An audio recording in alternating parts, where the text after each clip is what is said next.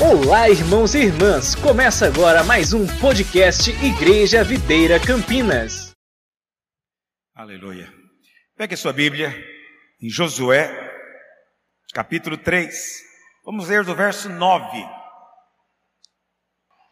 Josué, capítulo 1, perdão, capítulo 3, verso 9 diz: Então disse Josué aos filhos de Israel: Chegai-vos para cá e ouvi as palavras do Senhor vosso Deus. São palavras do Senhor o que Josué está prestes a dizer. São instruções divinas. Verso 10. Disse mais Josué: Nisto conhecereis que o Deus vivo está no meio de vós e que de todo lançará de diante de vós os inimigos Diga, eu creio que o Senhor está entre nós, está em nós, e Ele vai destruir todos os nossos inimigos. Você crê nisso? Quais são os inimigos? Você sabe? A palavra de Deus diz que tudo que aconteceu no Velho Testamento é uma ilustração, um tipo do que acontece hoje no Novo Testamento. Lá em 1 Coríntios 10, verso 11, 1 Coríntios 10, verso 11, Paulo diz: Estas coisas, 1 Coríntios 10, 11. Nós estamos em processo de avançar, mas eu acho que quem está ali não está me ouvindo. Para o azar deles, eles ficaram bem pertinho de mim agora e sorte minha.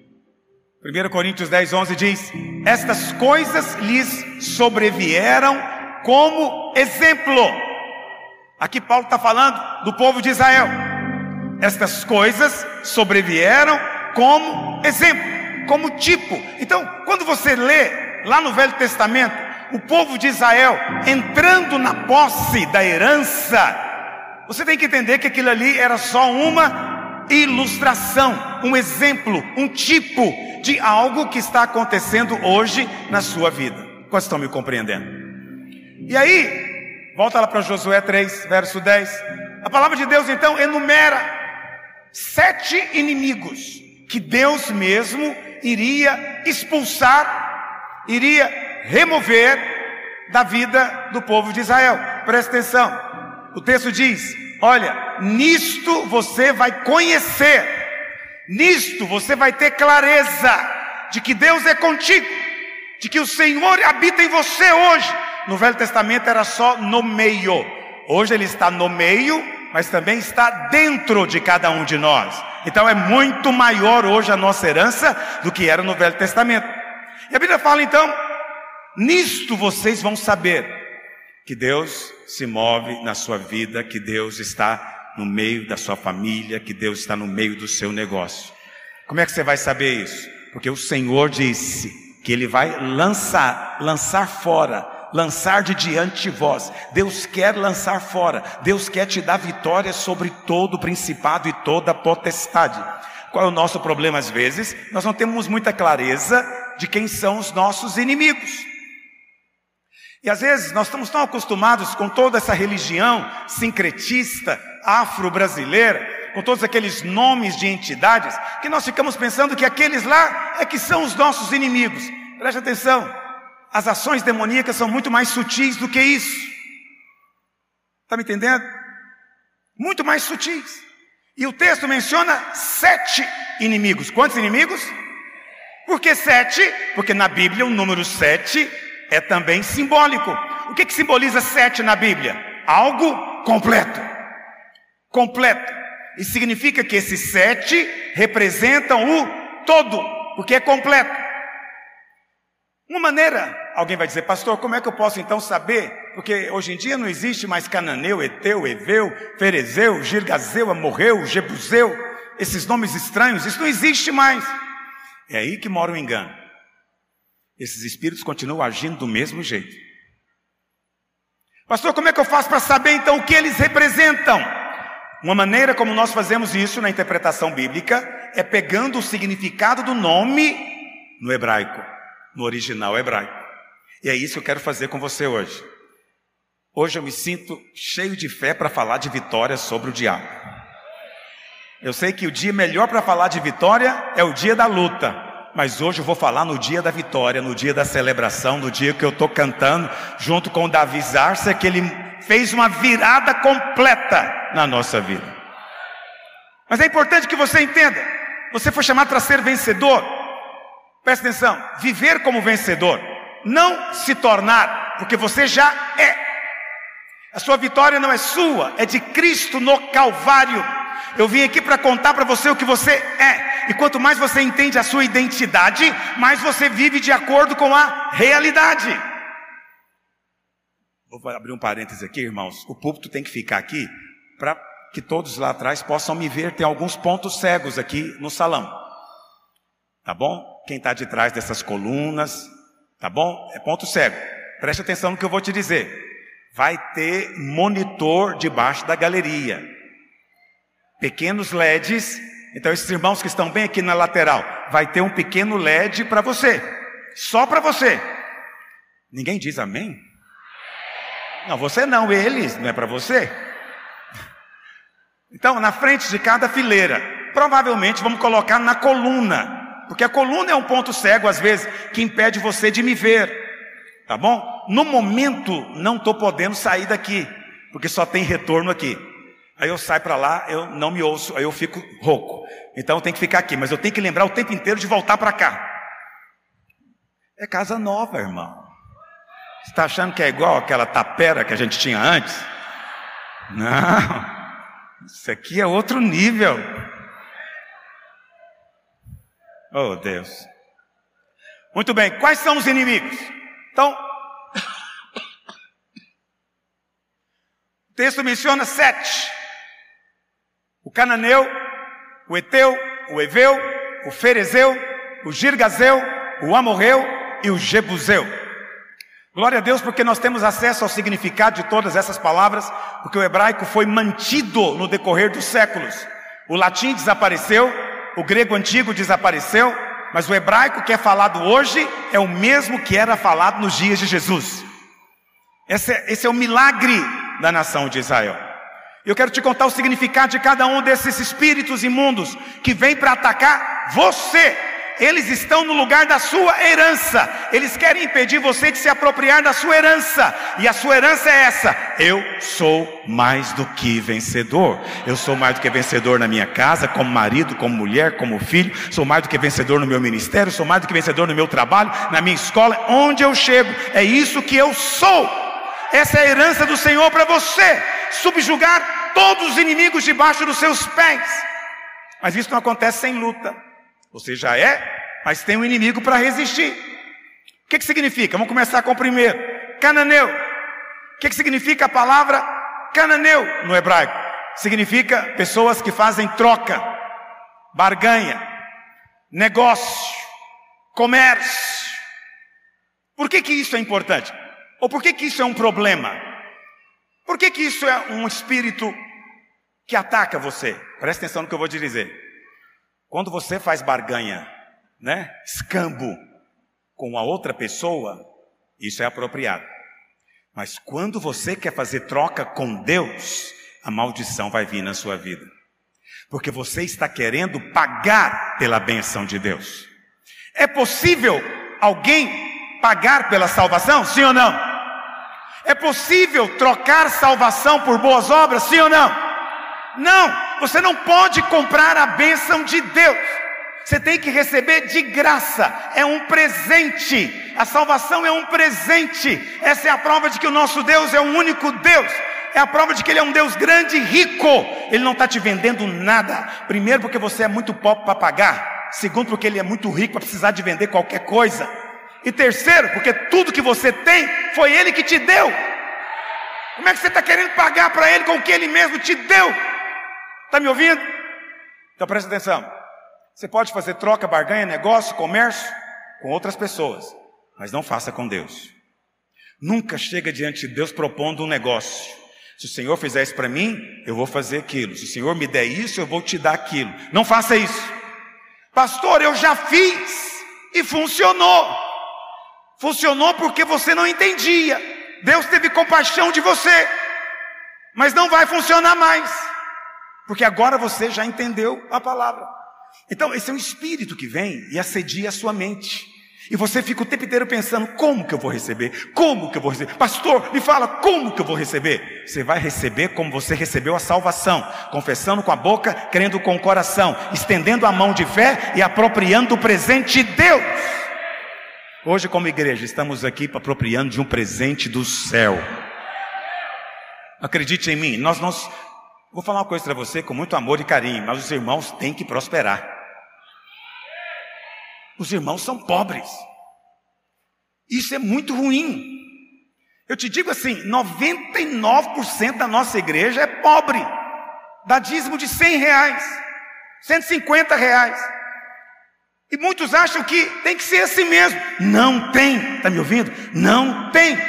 Deus está arrumando um pretexto de mudar a sua história. Por isso eu te digo: não foi você e nem fui eu que construiu isso aqui. O Senhor nos deu de maneira misteriosa. Você vai prosperar em nome de Jesus. Mas não tente comprar essa bênção, só pede. Todo que pede, recebe. Só pede para o Senhor. Ah, mas se meu coração estiver errado, ai, mas eu não sei. Para de ficar olhando para você. Olha para o Senhor e pede. Quanto mais você olha para você, mais defeito você vê. Você nunca vai olhar para si mesmo e dizer: estou bom, mereço o céu. Nunca. E se chegar nesse ponto, já está no inferno. Está me ouvindo? Porque já é fariseu. Então, primeiro o espírito tem que ser subjugado, e o Senhor disse que Ele vai espancar isso na sua vida, e hoje estou sendo canal de Deus na sua vida. É o espírito de barganha, o espírito de troca. Nós pregamos o evangelho de graça. O Evangelho da graça, o Evangelho é o poder de Deus. Cristo já comprou tudo para você e Ele está te convidando para vir desfrutar. Não tem bênção proibida, não tem bênção que Ele não queira te dar. Aquele que não negou o próprio filho não vai te negar mais nada, mais nada. Você pode pedir. Eu pedi, o Senhor me deu, nos deu. Você vai pedir, e eu vou dizer para você, nesse próximo ano, o perfil dessa igreja vai mudar. Primeiro que eu vou pedir para o Senhor, segundo porque você mesmo vai pedir. Chega de dar dízimo de 100 reais, irmãos. Acabou esse tempo. Como é que a obra de Deus vai avançar? Quantos estão me compreendendo? Você tem que prosperar para o bem da obra. Ah, eu estou contente. Tendo para mim e para os meus filhos, está bom. Ou seja, o mundo que se exploda, a igreja que se exploda, se você e os seus filhos estão bem, é só o que você quer. Isso não é o Espírito de Cristo. Ele saiu da glória porque ele não queria ficar bem sozinho. Ele não disse que o mundo se exploda. Ele veio e pagou o preço para a bênção vir sobre todos de graça. Presta atenção. Nós também não tem esse negócio tendo para mim, para meus filhos, estou bem. Não, eu quero ter para mim e quero ter sobrando porque eu quero abençoar muita gente. Quero abençoar muita gente em nome de Jesus. Segundo inimigo, Segundo inimigo são os eteus. O que, que significa a palavra eteu? Eteu significa medo, pânico, pavor. Isso é um espírito que ataca. Está me ouvindo? Medo não procede de Deus, nunca, nunca.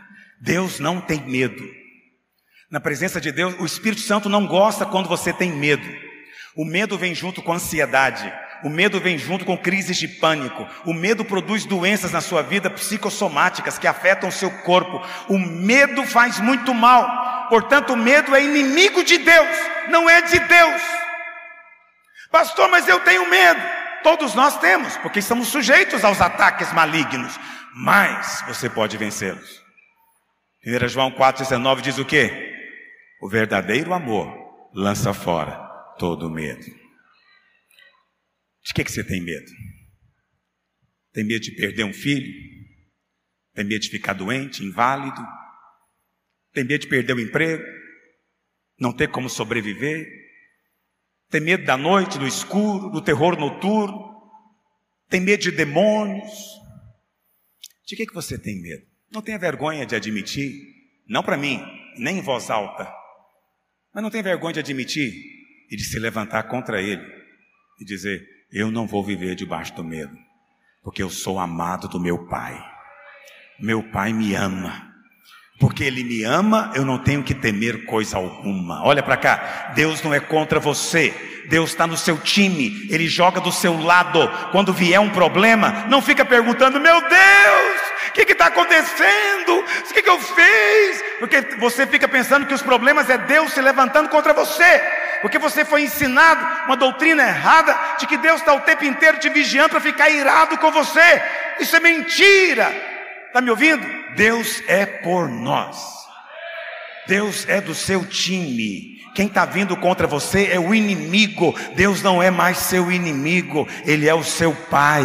Ele vai adestrar a sua mão para o combate, Ele vai te dar força para enfrentar o desafio, Ele está do seu lado para te treinar, para te ensinar. Ele não vai te poupar da luta, porque a luta te faz bem, te leva a ser mais forte, mas Ele não está do outro lado. Não é ele que está na origem dos problemas. Você tem um inimigo. Por isso, não tolere mais o medo na sua vida. Hoje nós vamos orar e esse medo vai ser quebrado na sua vida. Para que você saiba que a unção de Deus está sobre você, como está escrito na palavra de Deus. Terceiro inimigo. Se os cananeus, se Deus nos livra desse espírito de troca, você percebe? O espírito de troca é que gera medo. Porque você fica pensando: será que eu fiz a minha parte? Será que eu cumpri a minha parte? Pode ser que eu não cumpri. Isso gera em quem você? Espaço para esses outros aqui, os heteus, que entram para gerar medo. Você vê que um espírito tenta abrir espaço para outro. Terceiro inimigo são os heveus. O que, que significa a palavra heveu? Significa intruso, usurpador usurpador, invasor. Para usar uma linguagem comum aqui em Goiás, poceiro. Ele entrou em algo que não pertence a ele, não é dele, mas ele está lá usurpando. Pastor, como é que eu sei que tem usurpadores entrando na minha vida? Olha para cá. Vou te dar dois exemplos. Primeiro, seu filho de 13 anos, você está perdendo o contato com ele. Ele já não te ouve mais. Ele só quer ficar agora nas mídias. Ele arrumou alguns colegas.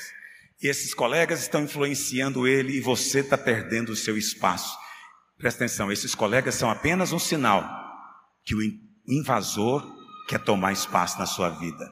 É hora de você se posicionar. Sua guerra não é contra os colegas do seu filho nem contra os seus filhos, mas é contra esse impostor que está querendo fazer o quê? Tomar posse do que não lhe pertence. Quantos estão me acompanhando? Será que existe isso? Um outro exemplo que acontece frequentemente: invasores entram na sua vida com doutrinas erradas. Doutrinas erradas que começam a produzir resultados ruins na sua vida. É o invasor. Esse território não é dele. Esse lugar não é dele mas está tentando impedir você de viver na posse plena da sua herança. Quantos querem subjugar esses espíritos hoje em nome de Jesus? Essa é a verdade. Quarto, qual é o nosso quarto inimigo? São os fariseus. O que, é o ferezeu? A palavra ferezeu significa aldeia sem muros. Aldeia sem muros. Vê como são as coisas. O que, que significa na prática? Qual que é a sensação? Você sabe, naquela época, qualquer vilarejo, qualquer cidade tinha que ter muros para ter segurança contra invasores. Qual que é a sensação de alguém que vivia naquela época num, num lugar sem muros, uma cidade sem muros? Sensação de desproteção, sensação de vulnerabilidade completa de estar à mercê de ataques de todos os tipos. A primeira coisa que Neemias fez quando ele volta para Jerusalém é reconstruir os muros, porque o muro é proteção. Quando você sabe que tem um muro ao seu derredor, você se sente seguro em Deus. Por que, que isso é importante, filho? Porque a sensação de vulnerabilidade, a sensação de que você está sozinho, de que não tem ninguém por você, de que ninguém luta com você, é que produz uma série de problemas na sua vida. Mas você tem que ensinar desde pequeno para os seus filhos, entendeu? Quando seu filhinho pequeno for dormir, vai lá na cama, ora com ele e diz para ele: Filho, Jesus vem te abraçar agora, ele vem te envolver agora porque Ele é o bom pastor. Ontem eu dizia para os pastores aqui que a ilustração que Deus mais gosta de usar no Velho Testamento para referir-se a si mesmo é a ilustração do pastor. Lá em Isaías 40, verso 11. Isaías 40, verso 11. É um versículo tão afetuoso, tão carinhoso, que diz assim: Como pastor apacentará o seu rebanho, entre os seus braços recolherá os cordeirinhos e os levará no seio, e as que amamentam, ele guiará mansamente. Olha que coisa afetuosa. O rebanho, ele conduz. Os pequeninos, ele põe no colo, junto do seu peito. E as que amamentam, ficam do seu lado. Ele vai andar no ritmo delas. Esse é o seu Deus. Cuida de você. Olha para cá. Sabe qual é a sensação que dá origem à depressão é a sensação de abandono. Isso produz depressão depois de muito tempo vivendo assim. Depois de muito tempo pensando que eu estou sozinho, ninguém é por mim, Deus não me ouve, Deus se esqueceu de mim, eu estou nessa luta sozinho. Quanto mais você pensa nisso, mais esse espírito maligno está atuando. Do ferezeu para te fazer sentir sensação de abandono e te levar a uma prostração, melancolia, profunda, mas hoje todo esse espírito vai ser quebrado, seu poder quebrado, desfeito em nome de Jesus. Você vai sentir o Senhor te envolvendo, sabe, como anéis de fogo ao derredor da sua casa, ao derredor da sua família. Você vai sentir protegido, porque isso não tem nada a ver com você, com seu merecimento, é o favor dele derramado do céu, porque ele te ama e te chama pelo nome. Está me ouvindo? Aprenda a falar isso. Quando o inimigo vier te dizer, esse é o problema. Muitos de nós não percebemos a ação de nenhum desses demônios. Achamos que tudo vem da nossa própria cabeça. Presumimos que tudo é o nosso pensamento. Não é. Não é. São demônios, espíritos imundos que ficam lançando, soprando esse tipo de pensamento para te levar a sentir sensações que resulta em problemas na alma, emocionais. Mas na hora em que você descansa no cuidado de Deus, por isso é importante você ouvir sobre a graça toda semana, toda semana, para você lembrar, Ele te ama porque Ele é bom, não é porque você é bom. Ele não te ama porque você merece, Ele te ama porque Ele tem prazer de amar quem menos merece. E onde tem menos merecimento, vai ter mais favor, mais graça disponível. Quanto mais você entende isso, mais ousadia você tem para crer que você é guardado, sua casa é guardada, Está me entendendo? Seu dinheiro é guardado, sua saúde é guardada. E mesmo em dias como hoje, como eu levanto doente, eu declaro: eu sou saudável, esse espírito não tem poder na minha vida, vou fazer tudo o que eu tenho que fazer com alegria. Por quê? Porque não vem do meu Deus. O meu Deus, ele faz é me dar o prédio. O meu Deus, ele manda o recurso. Não está interessado em mandar gripe para mim. Quem manda a gripe é outro espírito.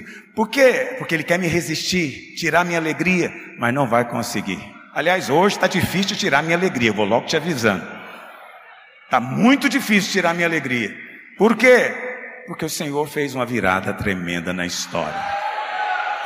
Eu sei que você não gosta desse corinho, mas tem sabor de mel. Eu sou meio pentecostal. Eu ouço e canto, né, Pastor Roberto? Pastor Roberto não gosta, mas eu gosto. Porque no final tem sabor de mel mesmo. Quinto, já estou encerrando. Os irmãos estão cansados? Ótimo. Quinto são os girgazeus. O que, que significa a palavra girgazeu no hebraico? Aquele que chafurda na lama. Vê se isso é de Deus. Vê se um filho de Deus quer chafurdar na lama. Não, não queremos. E quando caímos no barro, nós levantamos e queremos nos limpar. Eu fico vendo minhas netinhas, né, quando elas são bem pequenininhas, não têm noção das coisas, elas brincam na sujeira, ficam imundas. Hoje, minha netinha mais nova tem dois, três anos, se ela come um chocolate que suja a ponta do dedo, ela já faz assim e vem e ela fala: vovô, tem que lavar. Eu falo: é um chocolate, limpa com a boca. Eu não sou um bom avô, me perdoe. Ela fala: não, tem que lavar. Eu tenho que levar na torneira, porque ela já entendeu. Ela não quer chafurdar na lama, não faz parte da natureza dela. Ela é filha, ela é amada e ela quer viver de maneira limpa.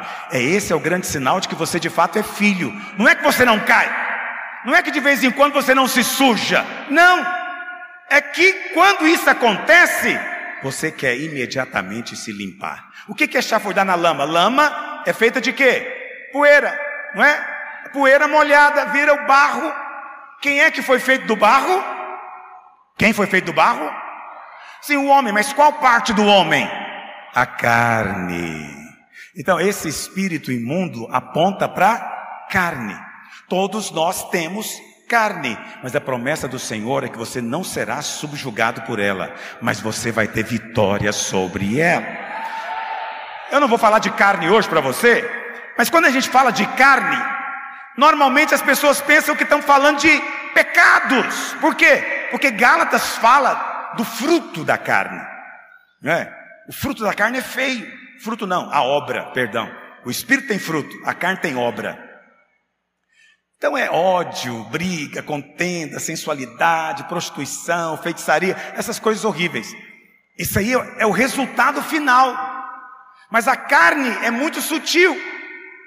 Paulo fala, por exemplo, que 1 Coríntios 3, quando vocês eram pequenos, crianças, não deu para falar com vocês de maneira espiritual. Tive que falar como carnais, porque são crianças. É minha netinha, muito novinha, ela ainda se chafurda na sujeira. Depois que cresce, muda. Paulo disse, 1 Coríntios 8, que aqueles que pensam de acordo com a carne, eles tendem para as obras da carne. Então você vê que a carne não é, não é essa parte mole aqui do seu corpo. A carne está na sua mente. São padrões de pensamentos antigos que o diabo procura usar. Pastor, mas como é que tende para a carne? Eu vou, vou ministrar uma palavra sobre isso. Senti vontade de fazer isso agora. Lá em Filipenses 3, Paulo fala o quê? Se alguém pode, julga poder confiar na carne, eu muito mais, ele diz. Eu sou judeu de judeu, da tribo de Benjamim, né? fariseu, era discípulo de Gamaliel. Ele diz, aos olhos dos homens, irrepreensível. Mas ele fala que tudo isso é gloriar-se na carne, mas ele não mencionou nenhum pecado.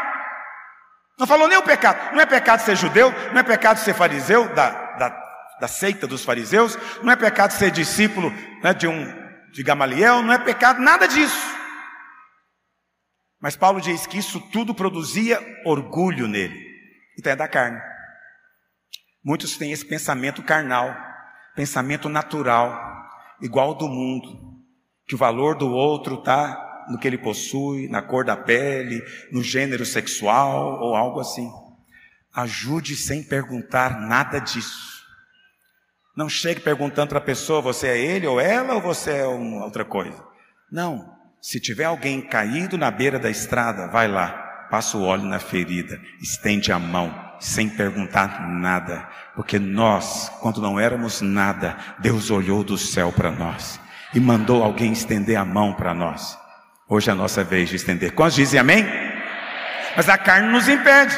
Sexto, já estou encerrando, são os amorreus. Esses são muito mencionados na palavra de Deus. O que, que significa a palavra amorreu? Essa palavra, literalmente, significa apenas dizer. Dizer. Amorreu. Mas, não é um dizer comum, é um dizer maldoso, é um falar mal. Então, amorreu significa o quê? Calúnia. Estão entendendo o que eu estou dizendo? Calúnia. E olha, não fique pensando que só o pastor sofre calúnia. toda fofoca maldosa, toda língua mentirosa que fala contra você, para tentar impedir você de ter aquela promoção, para puxar o seu tapete, fique sabendo, o Senhor vai te livrar deles. Aqueles detratores que falam de você, do seu casamento, porque tem inveja de você, lembra disso, você não tem inimigos de carne e sangue. Você não tem inimigos de carne e sangue. Seu inimigo é espiritual. Quando você vê isso se levantando, entra para o seu quarto e vai se posicionar em oração, porque é lá que você vai ter vitória. Como estão compreendendo o que eu estou dizendo? Caluniadores, detratores, meu Deus, como eu já sofri com isso. Ok? Mas tenha muito cuidado. Uma, uma coisa boa para você aprender não acredite em tudo que sai em mídia social. Está me ouvindo? Ah, você viu isso aqui, pastor? Está falando do pastor fulano. Não, a princípio, não acredite. Duvide. Não, mas está aqui. Se está aqui, deve ser verdade. Não. Pode ser demoníaco. Alguém difamando um ministério. E às vezes a mídia social não difama, mas você não vai encontrar nada positivo nas mídias a nosso respeito. Crente é zero à esquerda, crente é nada. Está me ouvindo? Aos olhos deles, pastor é menos ainda. Estava no aeroporto uma vez, eu acho que eu tenho uma cara amigável, talvez eu estou errado. Porque eu chego em qualquer lugar, alguém puxa conversa comigo. E obviamente eu dou trela, né? E a pessoa do meu lado começou a conversar e aí caiu no assunto de crente. Ele falou: Rapaz, fala uma para você, detesta essa laia. Mas eu tenho um, pavor de crente, eu não suporto crente. Aí ele, falou, ele virou e falou assim: Ele percebeu, né? Falou: ah, Eu estou falando isso aqui, mas eu nem sei que, que você é. Eu falei: Sou pior do que crente. Ele falou: Não tem jeito. Eu falei: Sou, eu sou o pastor deles. Ele falou, Ih, então estou enrolado mesmo. Mas é, eu não fiquei chateado com ele, ele ficou muito sem graça, obviamente. Por quê? Porque essa é a verdade. Nós vivemos um tempo em que os crentes querem ser bem vistos, querem que a mídia os retrate de maneira boa, mas isso não existe. Eles não suportam você, não toleram você, é um fato da vida. Fique em paz. Olha, você não pode falar mal de ninguém por causa da cor, se é negro, sei lá o que seja. Não pode falar do gênero sexual dele. Se eu fizer uma pregação aqui contra o homossexualismo, eu posso ser preso. Está me ouvindo? Não vou fazer porque eu não quero ser preso. Olha para cá. Você não pode. Você não pode falar de ninguém. Juízo Supremo você está perdido. Se você falar qualquer coisa. Mas crente está liberado. Pode falar de crente os maiores horrores, pastores as coisas mais pavorosas. Pode falar, não tem problema nenhum, porque você é tido como nada. E aí você fica nessa própria mídia acreditando. Eu sei que todo pastor fala que temos que entrar na mídia, temos que fazer diferença. Eu acho o contrário. Você deveria sair disso. Você não deveria estar em mídia nenhuma. Isso é minha opinião. Pode jogar fora se você quiser, não é palavra de Deus, não. É porque nós temos a noção do que é mundo. Quando eu me converti, na minha igreja era proibido ver televisão. Mas hoje em dia você é a televisão. Você se filma o dia inteiro. Então hoje em dia, né, você pode ir para a internet fazer o que quiser e assistir tudo. Você sabe, vou falar uma mentira aqui para você, presta atenção. Me disseram que as mídias, né, Facebook, Instagram, etc., eles têm um algoritmo que descobre o que, que eu quero ver baseado no que, que eu acessei. Descobre o que eu quero ver, mas eu só acesso coisa de Deus, mas ele só me mostra coisa do diabo. Então tem algo errado nesse algoritmo, Pastor Rafael. Pelo menos no meu celular não está funcionando. Por quê? Se eu acessei a pregação do pastor Joel Austin, que eu vi, vejo, deveria me mostrar outros pastores. Mas aí não me mostra alguém falando horrores do Joel Austin. Está entendendo o que eu estou dizendo? Do diabo, do diabo. Não se iluda com isso. Não estão lá para te abençoar. Ninguém está lá para te abençoar. Eu falo para os pastores o tempo inteiro: não dê crédito, não dê crédito. Eles não estão do seu lado. Você vai no banco, o gerente trata muito bem, mas não se iluda, ele não gosta de você. Não gosta. O que ele quer, se ele puder, é outra coisa. Mas muitos de nós chegamos com o peito aberto. Não faça isso. Não acredite em qualquer um. Não dê crédito a tudo. A natureza humana caída é terrível. Quantos estão entendendo o que eu estou dizendo? E último, encerrando nosso tempo nessa manhã.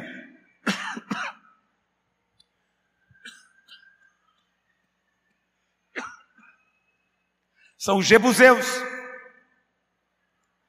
Jerusalém era a capital dos Jebuseus.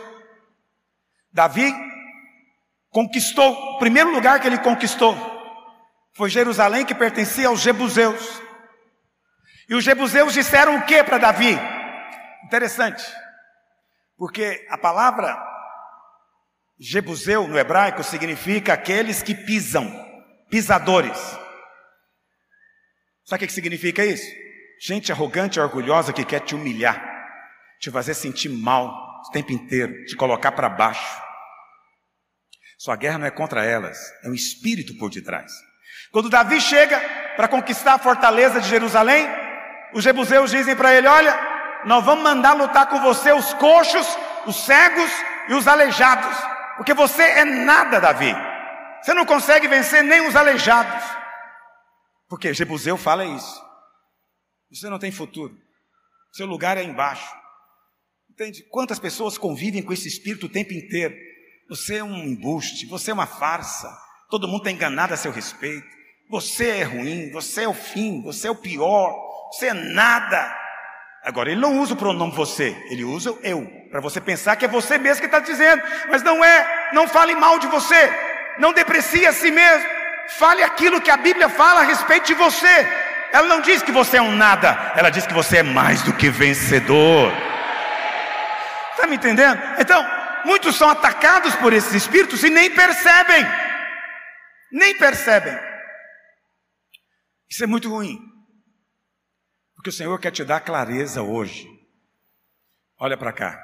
Se isso tem acontecido na sua escola, no seu trabalho, se estão tentando minar você, rebaixar você, falar coisas ruins, eu quero dizer para você hoje: vai ter uma reviravolta na sua vida. Não estou dizendo que Deus vai te colocar lá em cima, não. Estou dizendo que uma nuvem, um peso de glória virá sobre você, que eles não vão poder falar nada a seu respeito. Eu vou te dizer, eles vão ter medo de você. Lá em Deuteronômio 28, 10, projeta para mim, Deuteronômio 28, 10. A palavra do Senhor diz assim: E todos os povos da terra verão que és chamado pelo nome do Senhor e terão o que, meus irmãos? Eu vou te falar uma profecia aqui. Eu não sei como vai acontecer, mas em algum tempo vai acontecer algo que as pessoas vão ter medo de falar de crente, vão ter medo de falar de você, vão tomar cuidado com a maneira como elas se referem a você, porque o Senhor está dizendo, e Ele falou isso para Israel e está valendo para nós hoje. O Senhor quer que todos saibam que você é chamado pelo nome dEle. Você não é chamado por qualquer nome, é o nome dEle. Está me ouvindo? E eles vão ter medo de falar mal de você, vão ter medo de postar coisas ruins a seu respeito, vão ter medo de te humilhar, vão ter medo de te diminuir, eles vão ficar com receio, vão até fugir de você, mas não tem problema, porque tem que fugir mesmo, se não quiser reconhecer que nós somos chamados pelo nome do Senhor. Você crê nisso? Mas volta lá para Josué, vamos terminar de ler o texto. Olha o que diz. Paramos no verso 10. Olha o que a palavra de Deus diz. Nisso conhecereis que o Deus vivo está no meio de vós, e que de todo lançará de diante de vós os cananeus, os heteus, os heveus, os fariseus, os gergazeus, os amorreus e os jebuseus. Verso 11. Eis que a arca da aliança do Senhor de toda a terra passa o Jordão diante, adiante, na frente de vós. Aqui o Senhor está contando qual que é o caminho da vitória. Sabe qual é o caminho da vitória? Siga a arca. O que, que é a arca? Quem se lembra? Cristo. É, é um símbolo da presença de Cristo no meio do seu povo. Quem carregava? Os sacerdotes. Quantos são sacerdotes hoje aqui? Então você hoje está carregando Cristo, carregando a arca. Mas preste atenção: você não é seguidor de homem, você segue a arca. Está me ouvindo? Você não é seguidor de pastor Aloísio. Apenas aconteceu de você me ouvir e você reconhecer que o que eu falo tem unção, tem revelação, procede de Cristo. E se algum dia eu falar alguma coisa aqui que não procede de Cristo, o Espírito Santo vai te dizer imediatamente: não é de Cristo. Porque uma coisa que eu amo nos irmãos, até o dia que você está bravo comigo, não concorda comigo, você fala, é, mas eu reconheço que você tem razão. Esses dias eu preguei, ficaram bravos comigo, mal criado. Falei que estavam embriagados, mas ninguém me larga. Aí teve um que ficou tão bravo, eu falei para ele: escuta, procura outra igreja então, filho. Para que você vai ficar chateado aqui? Ele falou: para onde que eu vou? Por quê? Porque ele sabe que mesmo quando ele discorda de mim, eu não vim aqui falar da minha parte, eu vim te falar movido pelo Espírito Santo de Deus. Então preste atenção no que eu vou te dizer agora. Anota, porque é a coisa extremamente mais importante dessa pregação. O seu destino depende de quem você está seguindo. Presta atenção. Aquelas pessoas em quem você decide acreditar vão decidir o seu destino eterno. A Bíblia fala que foram enviados doze espias. Quantos espias, irmãos? Quantos creram na promessa de Deus? Só dois. Dez não creram. A maioria. Mas a voz do povo não significa que é voz de Deus.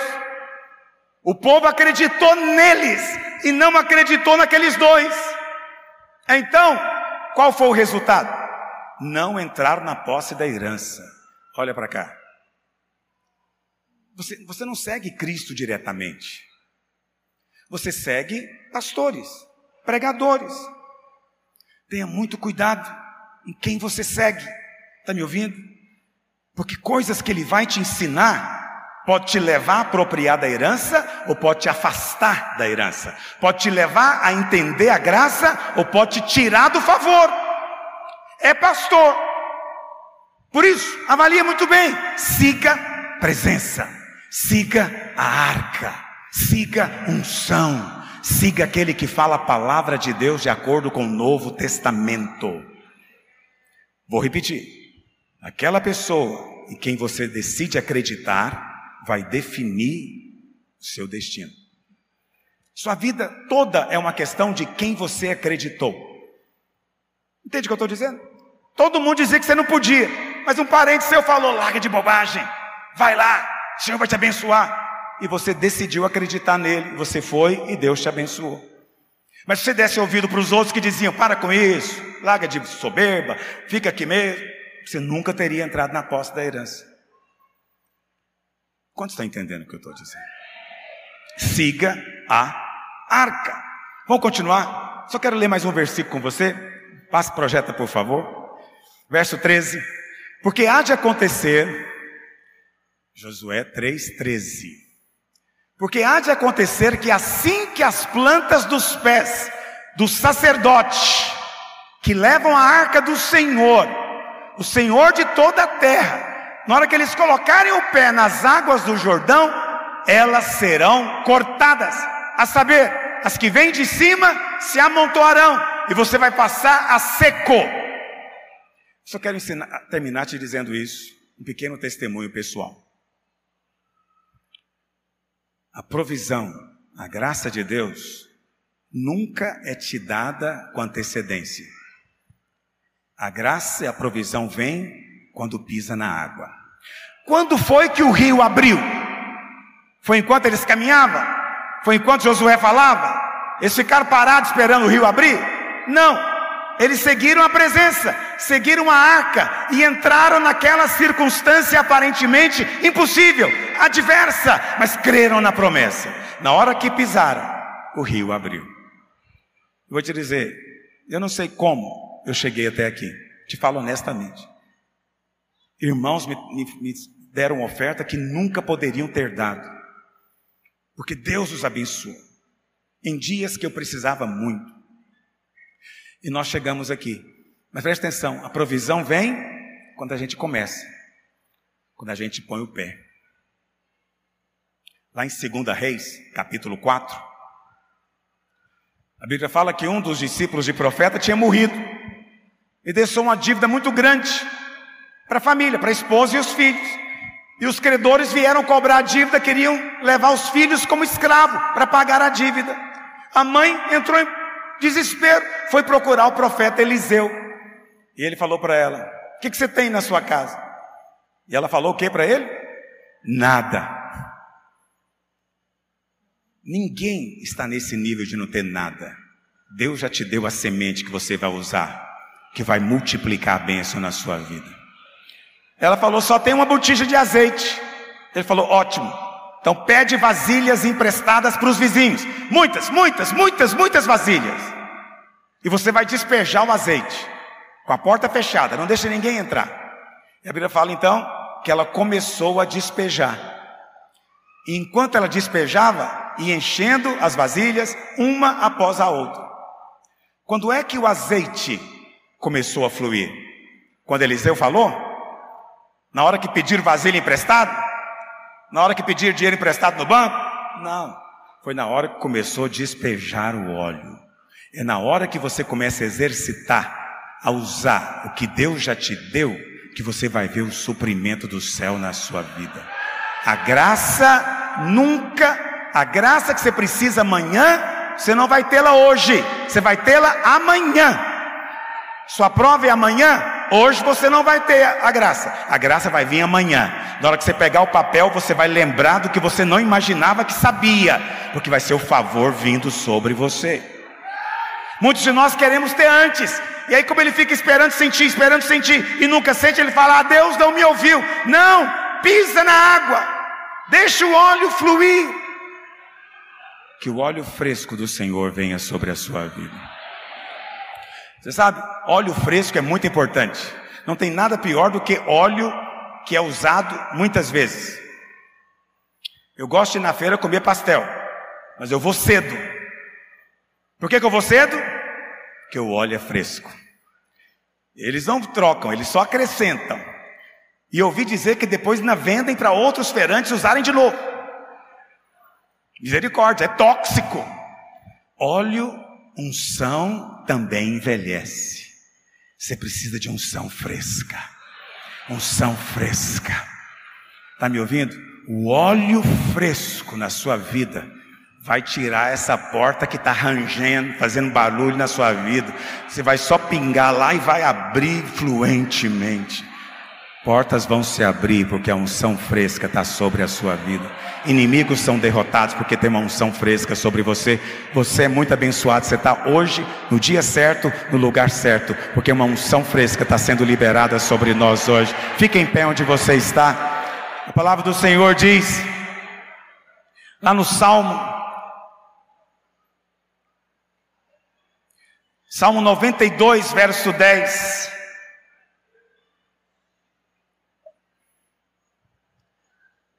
Salmo 92, 10. Me perdoe, passei da hora, mas hoje é um dia especial. Dá um desconto gracioso. Salmo 92 diz: Porém, tu exaltas o meu poder como do boi selvagem. Sei se é selvagem, não. Fui visitar um irmão numa fazenda há um tempo atrás.